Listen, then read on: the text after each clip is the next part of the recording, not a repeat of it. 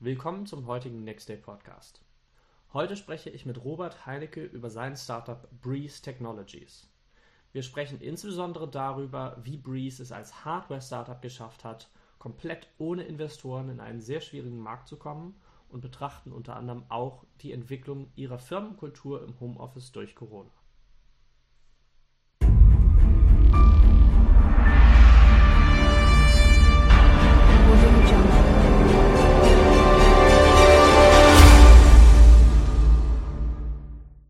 Danke, ich freue mich da zu sein. Ähm, wer bin ich? Ich bin Robert, Robert Heinecke, einer der beiden Gründer von Breeze Technologies. Ähm, wir sind ein Hamburger Startup und wir sind einer der führenden Anbieter von äh, Luftqualitätssensoren, Daten und Analysen. Ähm, ich selber habe einen Hintergrund äh, in der Informatik, also habe an der Uni Leipzig Informatik und an der Uni Hamburg IT Management und Consulting studiert war auch äh, längere Zeit in der Unternehmensberatung unterwegs, so Digitalisierung, äh, Strategie schwerpunktmäßig äh, und habe das in Deutschland, in ähm, Brasilien und in der Türkei gemacht. Und ich kann mich noch gut erinnern, äh, im Winter 2014 äh, habe ich in Istanbul gearbeitet und äh, habe dort zum ersten Mal so wirklich schweren Smog erlebt. Also das war, die Luftverschmutzung war teilweise so schlimm, dass man die andere Straßenseite kaum noch sehen konnte. Krass. Und äh, ich habe mich damals dann zum ersten Mal damit beschäftigt, was machen Städte überhaupt heute, um äh, Luftqualität zu messen und äh, vor allem auch zu vermeiden. Und bin dann schnell darauf gestoßen, dass ähm, ja heute so sehr große, sperrige Messstationen zum Einsatz kommen, die äh, an einigen wenigen Stellen im Stadtgebiet Luftdaten erfassen. Also Hamburg zum Beispiel hat 15 Messstationen, 1,8 Millionen Einwohner. Und auf Basis von diesen 15 Messpunkten wird dann halt entschieden, da kommt eine, ein Fahrverbot für diese Fahrzeuge hin, hier machen wir eine andere Luftreinhaltemaßnahme und so weiter. Und äh, so von meinem Laienverständnis, das ich damals hatte, dachte ich mir, das klingt irgendwie merkwürdig, wie kann das funktionieren? Und äh, seitdem habe ich auch gelernt, es funktioniert nur sehr bedingt bis gar nicht. Und äh, genau deswegen äh, habe ich dann äh, mit äh, meinem Mitgründer, meinem damaligen Arbeitskollegen Sascha, Sascha Kunze, unserem CTO, äh, die Breeze Technologies gegründet.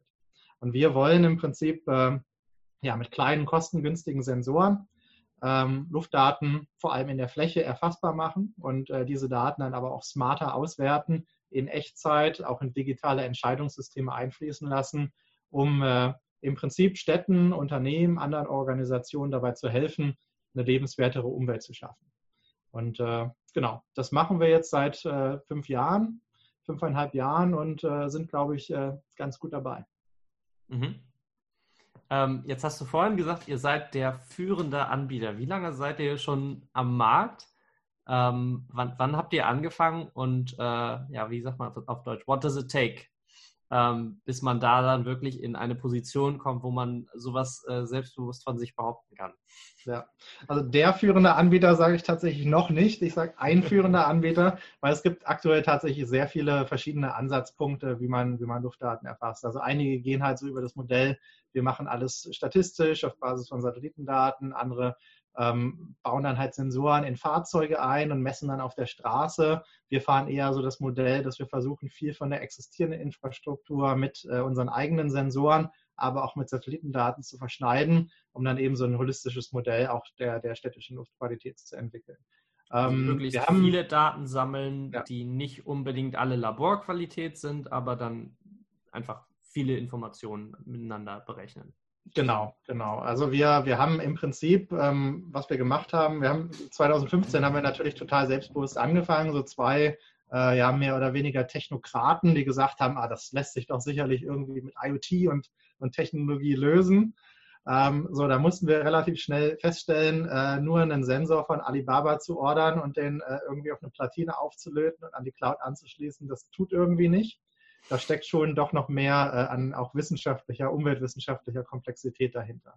Und äh, deswegen haben wir uns auch sehr schnell dann äh, mit unserem ersten äh, Festangestellten, äh, unserem Head of Science, dem Haris, äh, verstärkt und uns da eben auch zusätzliche Kompetenz eingekauft ähm, aus dem umweltwissenschaftlichen Bereich, um eben auch sehr früh einen Fokus auf den wissenschaftlichen Rigor unserer Messmethodik und eben auch das Thema Datengenauigkeit und Datenauswertung zu legen. Und äh, ich glaube, das ist auch ein Punkt, äh, was uns von vielen äh, Mitbewerbern und Wettbewerbern unterscheidet, dass wir eben wirklich stringent uns auch als Engineering und Scientific Company sehen. Und das heißt also die, die Genauigkeit und die, die wissenschaftliche, das wissenschaftliche Fundament, das unsere Produkte, unsere Lösung untermauert, ist bei uns im Prinzip mit eins der wichtigsten Themen. Und äh, mhm. das ist, glaube ich, auch, weswegen sich viele unserer Kunden und Partner für die Zusammenarbeit mit uns entscheiden. Einmal eben wegen dieser, dieser wissenschaftlichen Kompetenz, die wir da mitbringen, aber auch, weil wir das vor allem auch mit dem Impact-Gedanken äh, vorantreiben. Also uns eher auch so als Social Startup sehen, die eben auch wirklich äh, ja, einen positiven, nachhaltigen Impact äh, bei unseren Partnern, bei der Stadtbevölkerung zum Beispiel dann äh, erzeugen wollen. Ähm, wie seid ihr dahin gekommen, dass ihr diese Ressourcen hattet, um genau das zu tun? Du sagtest, ihr habt euch das eingekauft. Habt ihr das, also ich weiß, ihr habt damals Exist gehabt, das erinnere ich noch. Also wir saßen ja lange Zeit irgendwie quasi nebeneinander. Ähm, InnoRampUp weiß ich gar nicht, ob ihr das hattet. InnoRampUp, äh, nein, äh, haben wir leider nicht bekommen. ah, das tut weh.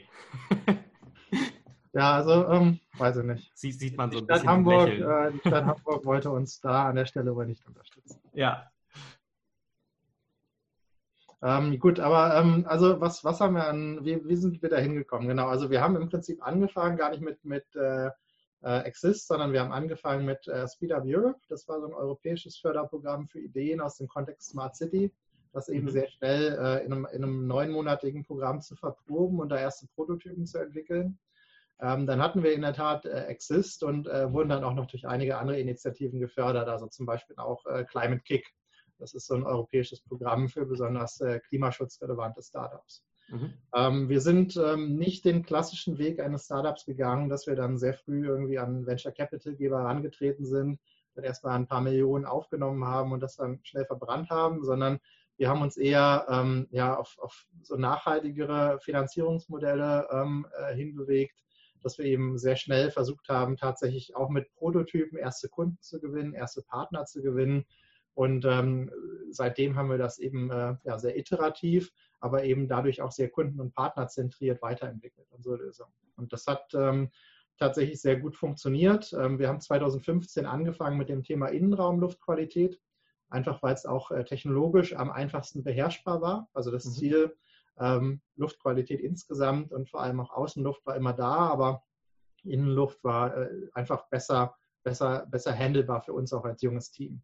Mit der Kompetenz, die wir uns dann da angeeignet haben, sind wir dann 2016 in das Thema auch Außenluft eingestiegen, haben da ein erstes Pilotprojekt äh, damals mit dem äh, Google DNI Fund äh, in Hamburg gemacht, äh, das dann 2017 auch gelauncht ist, äh, publik. Also da haben wir dann auch Daten über ein Bürgerportal geteilt und ähm, haben äh, ja, verschiedene, äh, verschiedene Akteure auch hier aus der Stadt, also zum Beispiel den Stadtteilrat äh, Hamburg-Rotenburgsort, mit denen haben wir zusammengearbeitet und ähm, haben das dann sukzessiv ausgebaut. Und äh, mittlerweile betreuen wir eben tatsächlich für äh, verschiedene Städte hier in Deutschland die Luftmessnetze auf Basis unserer Technologie. Wir haben auch immer noch unser Thema Innenraumluft, äh, was wir bei verschiedenen Konzernen, zum Beispiel in der SAP im Einsatz haben und ähm, haben aber auch seit letztem Jahr das Thema Industrieemissionen. Das kam auch wieder sehr kundenzentriert äh, von uns, äh, an uns heran. Also da kam tatsächlich ein, ein Industrieplayer, der sagte, hey, wir haben gesehen, ihr macht das im Bereich Smart City, äh, städtische Luftqualität, das wäre doch klasse, auch was für unser Produktionsgelände. Wollt ihr das nicht mal ausprobieren? Und dann sind wir da die ersten Schritte gegangen. Mittlerweile ist das zu einer dritten Säule für uns geworden, ähm, auch in unserem Geschäftsmodell. Mhm. Und äh, genau, so, so haben wir uns äh, bis heute hin äh, wirklich äh, ein Stück weit diversifiziert natürlich, aber insgesamt auch vor allem ganzheitlich auch als Lösungspartner Luftqualität für Kunden äh, aufgestellt. Wie sah euer erster Prototyp aus, der wirklich, also der, der an dem Punkt war, dass irgendwie ein Kunde dafür Geld bezahlt hat? Aber das war, das war tatsächlich sehr überraschend, dass dafür jemand Geld bezahlt hat. Also das war im Prinzip so ein äh, ja, Plexiglaskasten mit so ein paar Kabeln drin und mit einem äh, Sensor, ähm, der damals... Äh, Von Alibaba. Äh, ja, von Alibaba. Wobei, den haben wir, glaube ich, von irgendeinem deutschen Händler tatsächlich eingekauft, aber er kam sicherlich ursprünglich von Alibaba. Okay. Aber wir haben schon, wir haben schon äh, damals äh, mindestens sinnvoll irgendwie zwei, drei Parameter messen können. Also wir haben, nochmal so zum Vergleich, wir haben im Februar 2015 haben wir angefangen mit der, äh, mit der Gründungsidee im Prinzip in diesem Programm Speed Up Europe. Und ähm, der Stefan, der das damals geleitet hat, der hat übrigens mittlerweile das Gateway 49, heißt es, glaube ich, in Lübeck, den Accelerator. Also kann ich auch nur empfehlen, wenn man eine Gründungsidee hat, sich da zu bewerben. Ähm, und ähm, genau, Februar 2015 ging es los und im Juni 2015 hatten wir den ersten Kunden, der das bei sich eingesetzt hat. Also diesen, diesen Plexiglaskasten, mhm. der äh, sehr, äh, naja, interessant aussah, sagen wir mal. Den haben wir auch irgendwo noch bei uns im Museum, so in unserem Büro stehen. Ähm, aber damals haben wir schon extrem viel gelernt mit diesem ersten Kunden und das war wirklich so, dass auch einer der wichtigsten Schritte, den wir gemacht haben. So, ne? Mhm. als, als sehr unerfahrene Person in der, in der Gründungslandschaft vorher, ähm, wenn man damit noch nichts zu tun hatte, weiß man ja gar nicht, ne? was, was Angebot schreiben, irgendwie Rechnungen schreiben, das Ganze irgendwie in der Buchhaltung verbuchen, ähm, auch dafür sorgen, dass das dann tatsächlich irgendwie ins Fulfillment geht und, und tatsächlich beim Kunden dann steht und dann auch entsprechend Kundensupport leisten, wenn da Fragen hochkommen. Das, das waren alles Themen, mit denen wir uns da vorher noch gar nicht mit beschäftigt hatten. Das war schon sehr spannend. Und, ähm, und darauf äh, sind wir auch sehr stolz. Direkt mit dem ersten Kunden ist auch das äh, ZDF auf uns aufmerksam geworden und hat mhm. darüber direkt auch einen äh, Beitrag im, ich glaube, ZDF heute ähm, äh, ge ge gesendet. Also heute in Deutschland hieß das Format, glaube ich, ähm, wo wir dann gemeinsam mit dem ersten Kunden auch interviewt wurden. Und das hat uns auch direkt nochmal so einen Kick gegeben und uns ein Stück weit mehr auch ins öffentliche Licht katapultiert. Mhm. Das heißt, die, die Time to Market für das erste Produkt, das waren dann ja wirklich nur so drei, vier Monate oder so, wenn ich das jetzt richtig gehört habe, ne? Genau. Und was für, obwohl, ist, obwohl ihr für ein Hardware-Produkt schon, genau, sehr, sehr sportlich. Ähm, das ist auch, glaube ich, eher unique. Ähm, natürlich, damals ne, gab es noch so Themen, so CE-Zertifizierung und sowas, da hat sich dann noch keiner drum gekümmert. Das war wirklich so ein Prototyp, den man dann dem Kunden dahingestellt hat. Ähm, aber es hat funktioniert. Es, es, hat dann irgendwie Daten gesendet und die Daten kamen in der Cloud an und man konnte sich das visualisieren. Und wir haben tatsächlich auch ganz spannende Erkenntnisse damals gesammelt. Okay. Ja, sehr cool. Ähm, ich finde es, find immer wieder cool zu sehen, mit wie wenig ähm, Zeit und Ressourcen man doch zum ersten Kunden kommen kann, weil ich habe das Gefühl, dass äh, zumindest einige Gründer immer denken, sie brauchen jetzt wirklich irgendwie die Millionen Budget, um ihr allererstes Produkt perfekt zu machen. Ähm, und äh, mit so einem Plexiglaskasten kommt man halt eigentlich auch ganz gut an den Markt und gewinnt schon relativ viele Erkenntnisse. Ne? Ja, also ich sage immer, wenn man sich nicht für das erste Produkt schämt, das man verkauft, dann macht man irgendwas falsch. Ja, genau. ähm, also am Ende ähm, als Startup ist es, glaube ich, eh wichtiger, ähm, eine vernünftige Außendarstellung und Außenkommunikation zu haben, weil äh, also das, was du verkaufst, äh, ist am Ende sicherlich zumindest in den ersten Jahren nie das, was du wirklich lieferst. Und vor allem, wenn du sagst, du machst irgendwie KI und äh, automatisierst alles Mögliche, wahrscheinlich sitzen da am Ende trotzdem nochmal Personen im Büro und machen dann die Prozesse manuell da. Ne? Also das war ja auch bei den Chatbots von Facebook am Anfang nicht anders dass sie dann sich große äh, Callcenter eingekauft haben, die nichts anderes gemacht haben, als die äh, Chatbot-Dialoge abzutippen und so eben auch deren KI mitzutrainieren. Und mhm. ähm, deswegen ist es wichtig, eben in der Lage zu sein, äh, die ersten äh, Kunden zu gewinnen, die ersten Organisationen davon zu überzeugen, dass es irgendwie eine gute Idee ist, mit einem zusammenzuarbeiten. Und der Rest, der kommt dann auch irgendwann, wenn man, wenn man genug technologische und Produktexpertise auch bei sich mit im Team hat, natürlich. Mhm. Ähm, seid ihr schon an dem Punkt, äh, wo ihr euch selber tragt oder seid ihr noch abhängig von Fördergeldern? Ihr tragt euch schon. Wir tragen uns seit, äh, also seit 2018 sind wir Cashflow positiv, seit 2019 auch im äh, bilanziellen Ergebnis. Mhm. Ähm, und äh, das gibt uns natürlich auch ein Stück weit Freiheiten, äh, äh, Gespräche auch mit potenziellen Kunden, ähm, mit Partnern auf einem anderen Level zu führen, als wenn man da irgendwo am, am Geldtropf hängt. Mhm. Habt ihr äh, jemals oder habt ihr überhaupt Investoren an Bord? Nein, also die Shares sind noch 100% bei Sascha und mir. Also komplett gebootstrapped, trotz Hardware-Produkt. Das muss ich sagen, das ist äh, echt unique. Das habe ich, glaube ich, noch nicht gesehen. Oder? Ja, also ich sage immer, Hardware ist hart und ähm, ich würde es auch keinem empfehlen, ein Hardware-Produkt zu machen. also da gibt es am Ende so viele, so viele Themen, wo einem garantiert entweder Fehler passieren werden oder wo trotzdem irgendwas Unvorhergesehenes passiert und äh, man sich komplett einmal umstellen muss. Also sei es, dass ähm, irgendwelche Edge-Cases auftreten.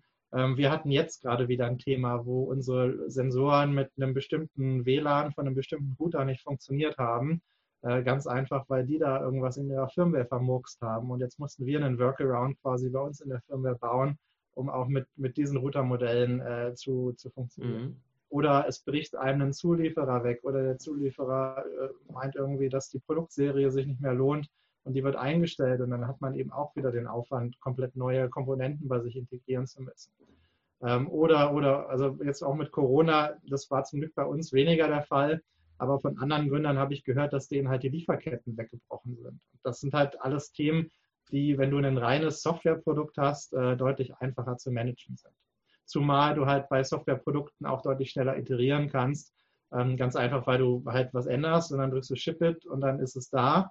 Und bei Hardware-Produkten hast du halt noch, äh, musst du erstmal einen Prototypen bauen, dann musst du testen, dann musst du eine Kleinserie machen, musst du wieder testen. Und dann mhm. hast du halt mehrere Schritte und diverse Monate Verzug, bis du halt wirklich eine, eine Änderung, eine, eine, neue Produktversion äh, tatsächlich beim Kunden im Einsatz hast. Mhm. Ähm, du hast gerade äh, Corona angesprochen. Wie, was für einen Effekt hatte äh, die, dieses ganze Phänomen auf euch als Firma? Ja, ähm, also ich meine, eine Frage, die uns dann am Anfang auch sehr häufig erreicht hat, ähm, was für Auswirkungen hat denn Corona jetzt eigentlich auf die Luftqualität gehabt? Und das war tatsächlich auch ein gut, guter Aufhänger, um dann auch mit äh, potenziell neuen Kundengruppen in Gespräche zu kommen. Also wir wurden sehr stark kontaktiert jetzt in den vergangenen Monaten von Stadtwerken, die äh, irgendwie plötzlich Interesse hatten, sich um das Thema Luftqualität zu kümmern, von Städten, ähm, wo das jetzt auf der Agenda des Bürgermeisters steht ähm, und so weiter. Ähm, also Corona hat ja auf einmal das, äh, die, die äh, komplette städtische Mobilität umgedreht. Also die Leute haben sich wesentlich weniger bewegt und äh, dadurch gab es natürlich auch Effekte auf die Luftqualität. In Hamburg war der Effekt eher niedriger, in anderen Städten wie äh, äh, München zum Beispiel deutlich größer. Ähm, das hängt aber natürlich auch mit so ein paar individuellen Charakteristiken dann von den, von den einzelnen Städten zusammen. Also Hamburg hat natürlich viel Logistik, ähm, die ist nicht unbedingt stehen geblieben. Wir haben den Hafen, der natürlich auch eine große Emissionsquelle ist.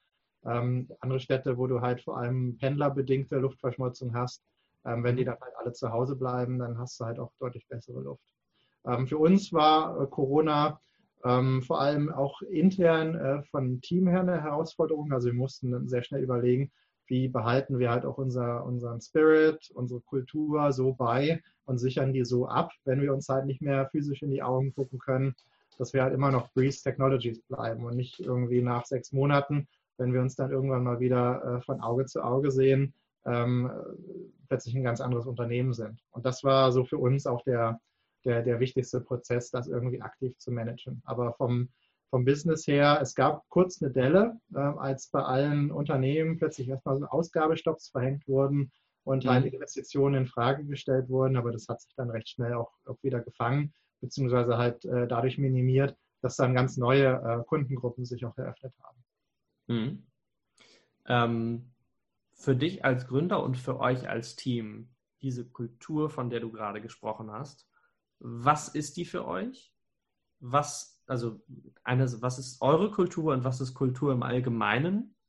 Und was für einen Effekt hat das auf euer tatsächliches Business, dass du sagst, das ist der erste, das erste Thema, woran du denkst, wenn ihr euch als Team irgendwie ein bisschen eine Weile lang trennt und ins Homeoffice geht, ähm, wo gefühlt eine ganze Menge andere Leute zuerst an andere Themen denken.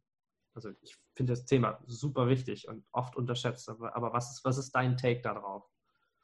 Ja, also ich meine, Kultur ist meiner Meinung nach so mit dem, mit dem Team auch im Startup so mit das Wichtigste. Also du kannst ein mittelmäßiges Produkt in einem mittelmäßigen Markt haben, wenn dein Team super ist und die Kultur gut funktioniert, wirst du deutlich mehr Erfolg haben als ein schlechtes Team mit einer schlechten Kultur in einem super toll abgehenden Markt. Ähm, von daher ähm, ist das für uns auch immer eines der wichtigsten Themen gewesen. Ähm, wir ähm, ich glaube, was, was uns erlaubt hat, auch äh, mit Corona ähm, relativ äh, äh, autark und äh, auch selbstbestimmt umzugehen, war, dass wir halt eine Kultur des, des gegenseitigen Vertrauens und der, der gegenseitigen Anerkennung auch von Kompetenzen leben. Also ich kenne andere äh, Startup-Teams, da passiert halt alles äh, 100% demokratisch. Ich kenne andere Teams, wo alles 100% autokratisch nur von einer Person getrieben äh, passiert. Bei uns ist es eher so, dass ähm, jeder ähm, in unserem, äh, gerade in unserem Führungsteam auch, ähm, seinen eigenen Kompetenzbereich hat, wo ihm auch niemand anders äh, reinfuscht. Ja, also mhm. Ähm, wir haben äh, den Hares als Head of Science, der die wissenschaftliche Expertise mitbringt. Wenn Hares sagt, dass wir irgendwie äh, was umstellen müssen in der Analytik oder wenn, wenn wir irgendwie unsere Kalibrierungsmethoden ändern müssen, dann äh, werde ich oder wird niemand anders aus dem Startup da auf die Idee kommen, ihm da reinzureden und zu sagen, nee, das ist aber eine ganz blöde Idee. Ähm, gleichzeitig, äh, wenn Sascha als CTO sagt, wir müssen das irgendwie technologisch umstellen, ähm, wird da genauso wenig äh, wahrscheinlich eine Diskussion anfangen. Ähm, natürlich sind, ist jeder bei uns in der Lage, Ideen zu äußern und auch konstruktive Kritik zu äußern. Das, das leben wir auch sehr stark offen.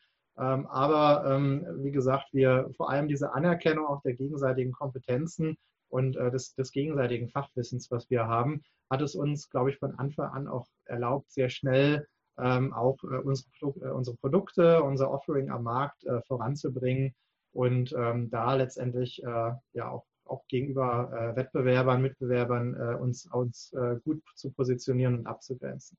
Mhm. Und ansonsten ähm, ja, das erste Thema, woran ich denke äh, bei, bei Kultur, ist auch so das Thema äh, Impact und, und gesellschaftlicher Mehrwert. Ähm, also das ist, glaube ich, auch was, was ähm, eine besondere Stärke ist von uns als Team und was natürlich dann auch äh, sich in allen äh, ähm, Unternehmensbereichen äh, durchzieht, dass wir halt äh, von unserem Produkt, von unserer Kernidee bei Breeze Technologies ähm, fokussieren wir uns auf ein Thema, das erheblichen ähm, Impact auf äh, die Gesellschaft, auf die Umwelt, auf, sogar auf die Wirtschaft äh, hat. Und ähm, diesen, ähm, diesen, diesen positiven Einfluss, den wir haben können mit unserer Lösung, genau deswegen haben wir, glaube ich, auch die tollen Leute, die wir bei uns im Team haben, äh, äh in diesem Team versammeln können. Und ähm, das ist mir persönlich und ich denke auch uns als Team sehr wichtig, dass wir das auch immer beibehalten und eben vor allem auch in allen Entscheidungen, die wir treffen, immer auch darauf schauen, wie können wir zukünftig den größtmöglichen gesellschaftlichen, umwelttechnischen, äh, nachhaltigen Nutzen schaffen mit unseren Lösungen, um eben auch eine lebenswertere Umwelt, lebenswertere Städte, äh, ja, ein lebenswerteres Morgen äh, zu erschaffen. Hm. Okay, das heißt, ähm, zum einen ist es für euch diese Kultur des Vertrauens, äh, gegenseitigen, ja, ein Stück weit Respekt und auch äh, sozusagen Teilung der Verantwortlichkeiten. Ähm, dann habt ihr das, äh, also die, dieses, das Thema erleichtert es euch einfach, weil ihr ähm, individuell eure Bereiche weiterentwickeln könnt ähm, und euch nicht sozusagen lange in Diskussionen aufhalten müsst und deswegen schneller iterieren könnt. Ähm, dann habt ihr dieses äh, das Impact-Thema, was für euch vor allen Dingen wahrscheinlich einfach diesen, diesen Team-Spirit sozusagen ausmacht ähm, und was mit Sicherheit auch, ähm, also wenn ich euch so angucke, einer der Gründe ist, warum Leute sagen, ich möchte jetzt bei Breeze arbeiten. Ne? Ja. Und nicht irgendwie äh, für das doppelte Gehalt bei irgendwie irgendeinem großen Unternehmen, bei, keine Ahnung, Kohleausgrabungen. Ja, also auf, jeden Fall. Und ich meine, andersrum, wir haben auch schon sehr tolle Leute abgelehnt, äh, die bei uns arbeiten wollten, ganz einfach, weil sie sich nicht mit unserer Mission und Vision identifiziert haben. Ne? Also auch in unseren Bewerbungsgesprächen, das, das Why, warum jemand bei uns arbeiten will und warum gerade dieses Thema und warum äh, gerade diese Rolle, das ist auch was, auf das wir ganz äh, knallhart schauen. Und wenn das eben nicht passt, ähm, dann müssen wir da halt auch die entsprechende Konsequenz draus ziehen und können den Bewerber auch wenn er fachlich super geeignet ist und auch super motiviert ist, allgemein in einem Startup zu arbeiten, ähm, leider nicht bei uns unterbringen, sondern müssen dann auf eins der tollen anderen Startups, die es da draußen noch so gibt, verweisen. Ganz einfach, weil wir halt auch diese, diese Vision, diese Mission bei uns im, im Unternehmen erhalten wollen. Mhm. Sehr cool. Ähm, wie was, wie macht ihr das denn konkret, dass ihr jetzt diese Kultur im Homeoffice fördert? Also du sagtest, das war bei euch eine Sorge. Ist, ist daraus was gewachsen oder habt ihr einfach festgestellt und gesagt, wir, wir klappt schon? Ähm, also ich meine, wir haben das Thema Transparenz einfach noch größer aufgestellt bei uns, als es äh, vorher eh schon war. Ähm, das heißt, äh, jeder Mitarbeiter kann jederzeit einsehen, wie viel Umsatz wir seit Firmenbeginn wann gemacht haben, äh, was wir für Kunden haben, was wir für Projekte machen. Ähm, diese, diese interne Transparenz schafft dann eben auch eine enorme Selbstidentifikation, glaube ich, mit dem, mit dem Unternehmen. Also auch wenn man weiß halt, mhm. ähm, was für einen Impact letztendlich jede Rolle äh, innerhalb des Unternehmens auch letztendlich auf ähm, die Projekte, die wir durchführen, die Produkte, die wir haben, die Lösungen, die wir beim Kunden und bei Partnern anbringen, ähm, was, für ein, was für einen Impact jeder Einzelne dort hat. Ähm, das schafft halt dann auch nochmal, glaube ich, enorme, ja, enorme äh, Selbstidentifikation, wie gesagt. Mhm. Und ähm, was wir jetzt konkret ähm, äh, in der Corona-Zeit gemacht haben, war eben, das nochmal weiter auszubauen. Also jetzt, äh, früher hatten wir halt irgendwie einmal im Monat ein Team-Event, wo wir halt auch aktuelle Zahlen nochmal präsentiert haben, wo wir halt auch offene Punkte angesprochen haben, die aktuell ähm, wichtigsten Projekte aufgeführt haben. Ähm, sowas machen wir dann eher jetzt im, im E-Mail-Format ähm, und äh, oder halt in virtuellen Meetings. Und gleichzeitig führen wir jetzt halt auch deutlich mehr äh, virtuelle Team-Events durch als vorher. Ähm, das nächste ist jetzt, glaube ich, in ein, zwei Wochen wieder. Davor hatten wir jetzt Letz-, als letztes eine, eine virtuelle Bingo-Night, ähm, wo man quasi auch ähm, so alle möglichen Preise gewonnen, äh, gewinnen konnte, die sich auch äh, durch Awards oder, oder Speaker-Slots und ähnliches bei uns mal angesammelt haben.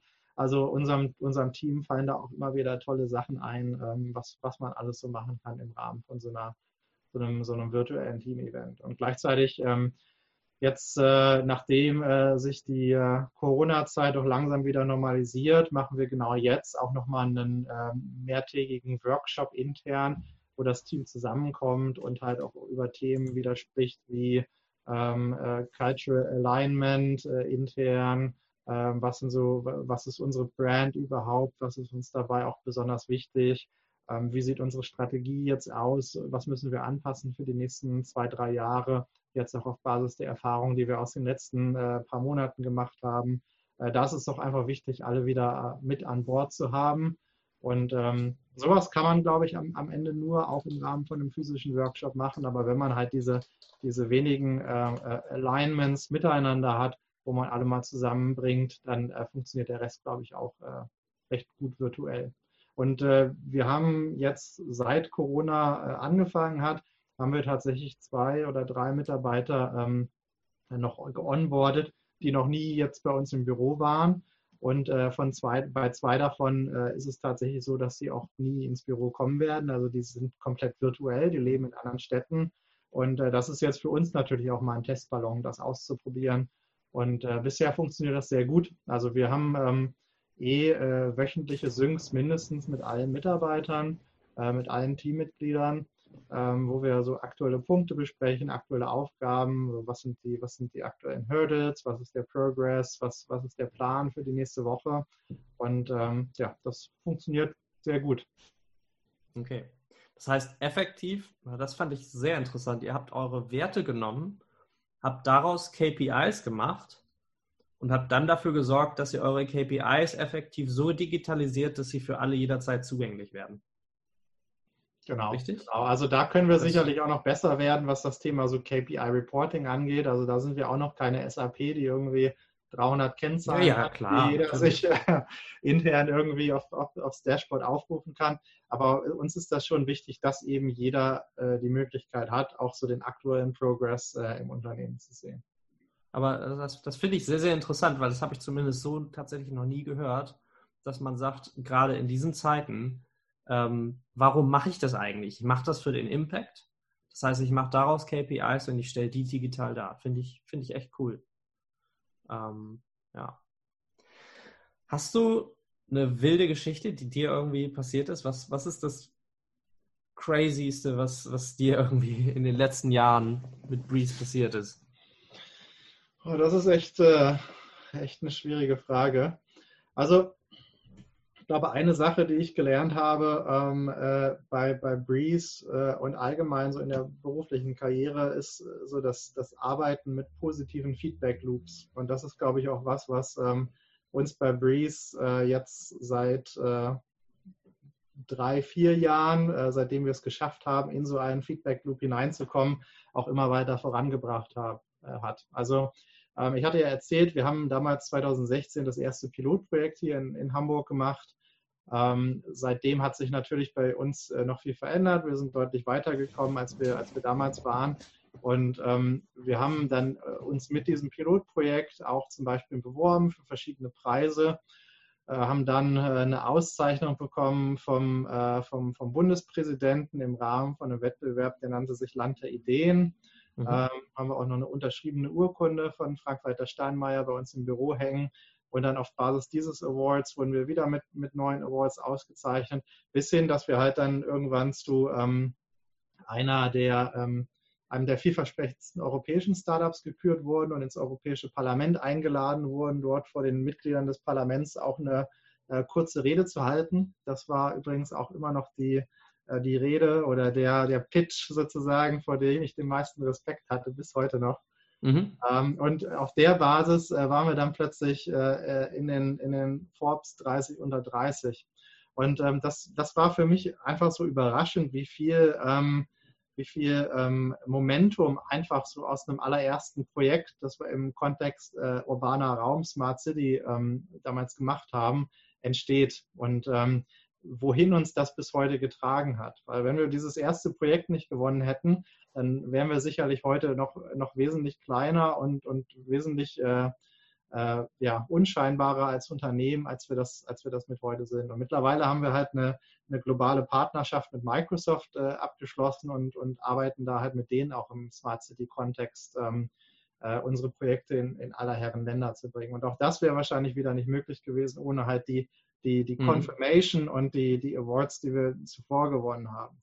Ähm, und das kann ich halt nur auch jedem Gründer ähm, empfehlen, äh, da auch frühzeitig darauf zu achten, halt nicht zu versuchen, im Elfenbeinturm die perfekte Lösung aufzubauen und dann irgendwann, wenn sie 100 Prozent durchdekliniert und perfekt ist, damit an den Markt zu gehen, sondern möglichst früh ähm, halt anzufangen, konkrete Projekte durchzuführen, mit ersten Partnern zu arbeiten und dann aber auch dazu, äh, die dazu zu bewegen, über einen zu erzählen, selber über diese Projekte zu erzählen, um halt dieses initiale Momentum auch aufzubauen. Weil das war echt so total überraschend für uns, als, äh, als Sascha und ich dann plötzlich damals in den 30 unter 30 von Forbes waren. Ne? Die riefen plötzlich bei uns an und haben gesagt, hey, schick mal ein Foto. Und wir meinten sowieso, ähm, wollten sie uns erst nicht sagen und dann einen Monat später ähm, waren wir da in dieser Liste drin. Und also das war, das war echt verrückt, äh, die Zeit damals. Und ist es immer noch einfach für uns. Das glaube ich. Krass. Ja. Okay. Ähm, ich habe noch ein Thema, über das wir noch nicht gesprochen haben, was ich nochmal anschneiden wollte. Und zwar hast du im Vor Vornherein gesagt, ähm, du würdest Gründern von zwei Dingen abraten. Äh, erstens Hardware zu machen und zweitens Produkte an Städte zu, zu verkaufen. Äh, du machst beides. Äh, wie, wie verkaufst du Produkte an Städten? Warum ist das so blöd? Ähm, und äh, ja, wie, wie geht man daran?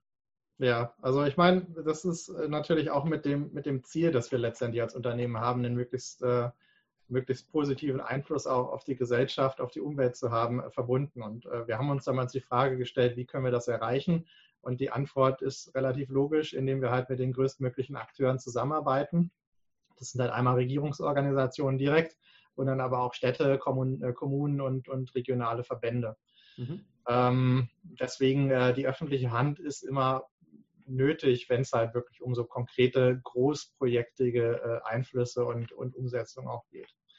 Ähm, warum ist das eine schlechte Idee? Ähm, naja, als Startup hat man ja einen relativ beschränkten Atem und äh, relativ beschränkte Ressourcen. Und äh, gleichzeitig sind die, ähm, die Vertriebszyklen im, im kommunalen äh, Bereich und wenn man halt noch höher geht, ähm, äh, sind halt extrem lang. Also mit Städten reden wir schon mal 300 äh, Tage, 400 Tage, 500 Tage, bevor es da zu einer konkreten Projektanbahnung kommt. Und ähm, wenn man noch höher geht in, den, in, die Ministerien oder halt zur EU oder noch höher zur UN, dann, dann verlängert sich das Ganze halt nochmal. Je größer die Organisation, desto größer und desto länger werden einfach diese, diese Anbahnungszyklen. Und das ist natürlich für so ein Startup mit begrenzten Ressourcen relativ schwer handelbar. Ähm, gleichzeitig gibt es halt noch extrem viele Auflagen. Das ist in manchen Märkten ist das noch schwieriger als bei uns, in anderen Märkten ist es einfacher. Ähm, häufig müssen halt Themen dann ausgeschrieben werden, dann äh, je nach Projektgröße halt auch auf einer europäischen Ebene. Und dann haben plötzlich auch Mitbewerber aus anderen Ländern, von denen man vorher noch nie was gehört hat, äh, die mhm. Möglichkeit, sich auch zu bewerben auf diese Ausschreibung. Ähm, also das ist, das ist alles nicht so einfach. Und gleichzeitig wollen die Städte halt auch sehen, so habt ihr das schon in einer anderen Stadt gemacht. Und wenn man ein Startup ist, dann ist die Antwort wahrscheinlich am Anfang nein. Und das, das heißt, man muss sich auch erstmal so die ersten äh, Pilotprojekte irgendwie smart zusammensuchen. Ähm, auf der anderen Seite, Städte haben ein enormes Potenzial. Ähm, die, die Kunden sind extrem verlässlich, wenn man sie einmal gewonnen hat. In den Städten, wo wir jetzt aktiv sind, die haben das halt für fünf oder zehn Jahre in ihre Budgets eingestellt. Ähm, das heißt, das mhm. ist relativ sicher dann, dass wir die halt auch äh, für diesen Zeitraum mindestens als Kunden behalten. Und ähm, äh, wenn man einmal einen kommunalen Träger als Kunden gewonnen hat, dann ist das Upselling, also die Erweiterung ähm, der, der Rahmenverträge an der Stelle, da auch nochmal deutlich einfacher für die, als äh, jetzt sich einen neuen äh, Anbieter zu suchen. Ähm, genau. Ähm, wir haben den Weg für uns gefunden, einfach so ein zweigleisiges Modell zu fahren. Das heißt, wir haben die Städte so als vor allem so das Impact-Business und das langfristige Business bei uns mhm. und haben aber gleichzeitig noch, noch diesen Sektor, wo wir halt an Industrieunternehmen, an Technologieanbieter, an, an äh, Konzerne unsere Lösungen äh, ver ver verkaufen ähm, einfach weil da die Sales Cycles natürlich auch deutlich kürzer sind und wir dadurch halt auch entsprechend den Cashflow generieren können, ähm, den wir brauchen, um äh, den, ja, den Betrieb unseres Unternehmens zu finanzieren. Und über jede Ausschreibung oder jede, jede Stadt, die wir als Kunden gewinnen, ähm, freuen wir uns dann natürlich umso mehr, weil das ist dann nochmal das, auf das wir dann konkret auch im langfristigen Geschäft abziehen. Mhm. Ähm, letztendlich muss jedes Startup, glaube ich, für sich entscheiden, welchen Weg es gehen will. Ähm, wenn man halt den kommunalen Markt ähm, angehen will, dann muss man halt äh, sich ein entsprechendes entweder Finanzpolster von einem äh, Venture Capital Geber zulegen, ähm, um dann halt auch die ein, zwei Jahre Sales Cycle zu durchstehen. Ähm, oder aber man fährt halt diesen äh, zweigleisigen Ansatz und macht halt auch B2B und Business to Government äh, Geschäft und äh, was ja auch nochmal den Vorteil hat, dass man gegenüber dem Government auch dann mit den B2B-Use-Cases einfach nochmal ein paar Referenzen hat. Genau, genau. Das ist auch nochmal ein konkreter Vorteil, je nachdem, wie die Projekte dann natürlich gestaltet sind. Aber das, äh, äh das erschafft einem dann entsprechend auch nochmal zusätzliches Vertrauen, äh, mhm. auch da am Markt äh, professionell aufzutreten. Und es ist natürlich auch gut, ähm, bevor ich meine Patronen äh, an den großen Städten verschieße, das äh, vielleicht erstmal im kleineren Rahmen bei einem Unternehmen auszuprobieren. Mhm. Ähm, dann hat man auch direkt so äh, Technology Confirmation, ob es denn wirklich funktioniert oder ob man halt noch irgendwas äh, verändern muss, bevor man dann tatsächlich die Städte angeht. Ja. Okay. Gibt es noch irgendwas, was du äh, jungen Gründern mit auf den Weg geben möchtest?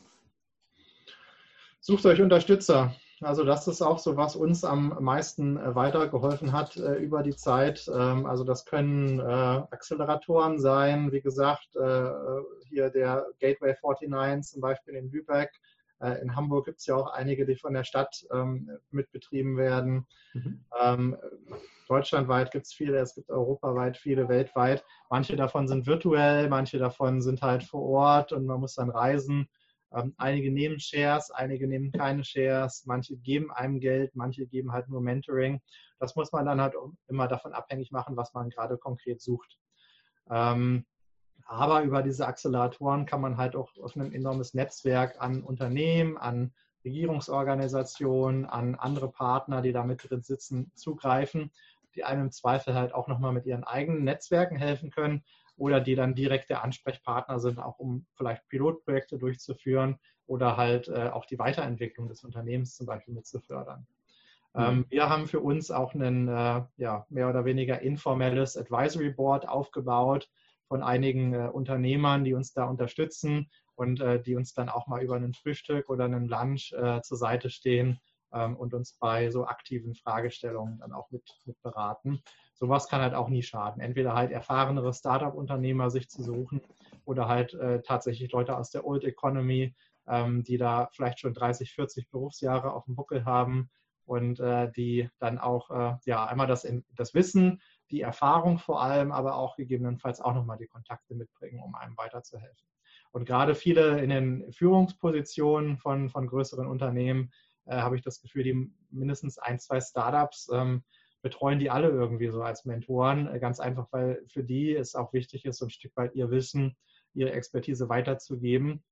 Denn äh, auch diese Frage nach Impact ähm, äh, treibt auch die um. Und äh, mhm. je mehr man da selber mit seinem Startup auch im Impact-Bereich unterwegs ist, desto einfacher, habe ich das Gefühl zumindest, ist es da auch letztendlich auch Unterstützer zu finden.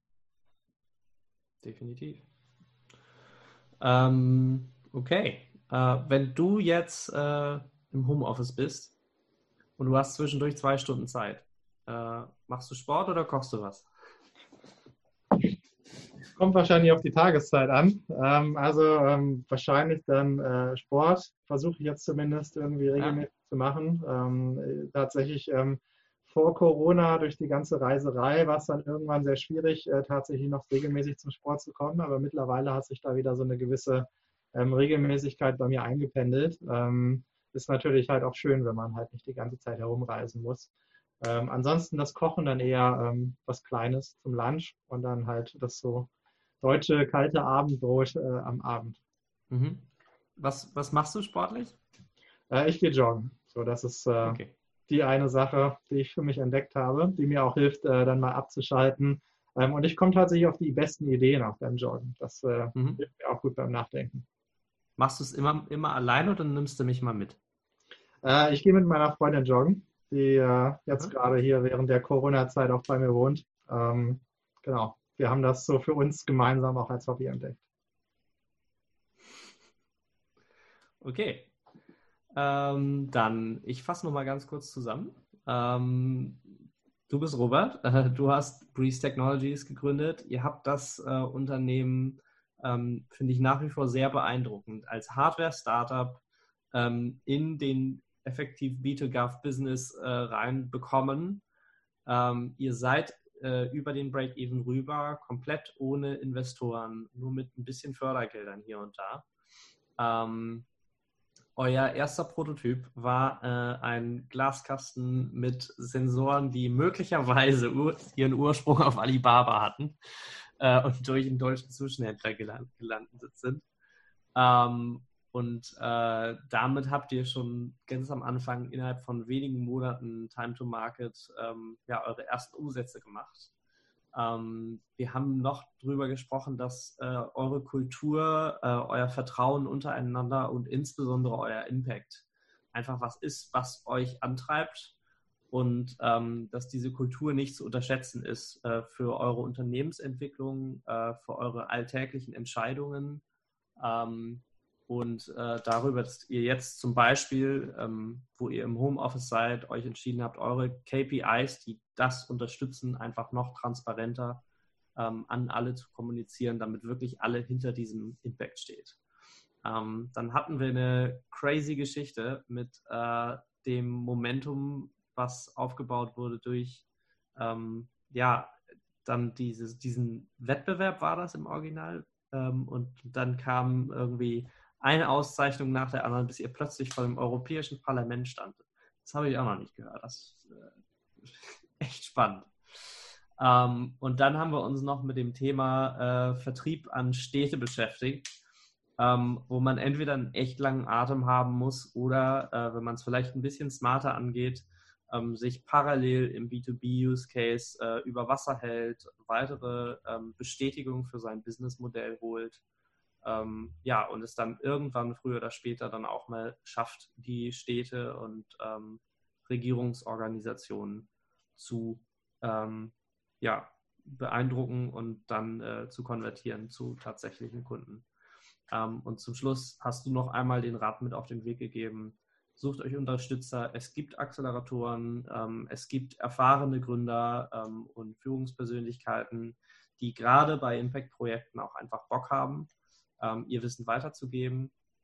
Ähm, baut euch vielleicht ein Advisory Board auf und äh, nutzt das Wissen von den Leuten, die es so bereitstellen. Ja, dann vielen Dank dafür, dass du dir die Zeit genommen hast. Ähm, ich fand das nett. Ähm, und äh, ja, wir sehen uns ja vielleicht mal, falls ihr mal wieder im Doc seid. Danke für die Einladung und genau, bis bald im Startup Doc.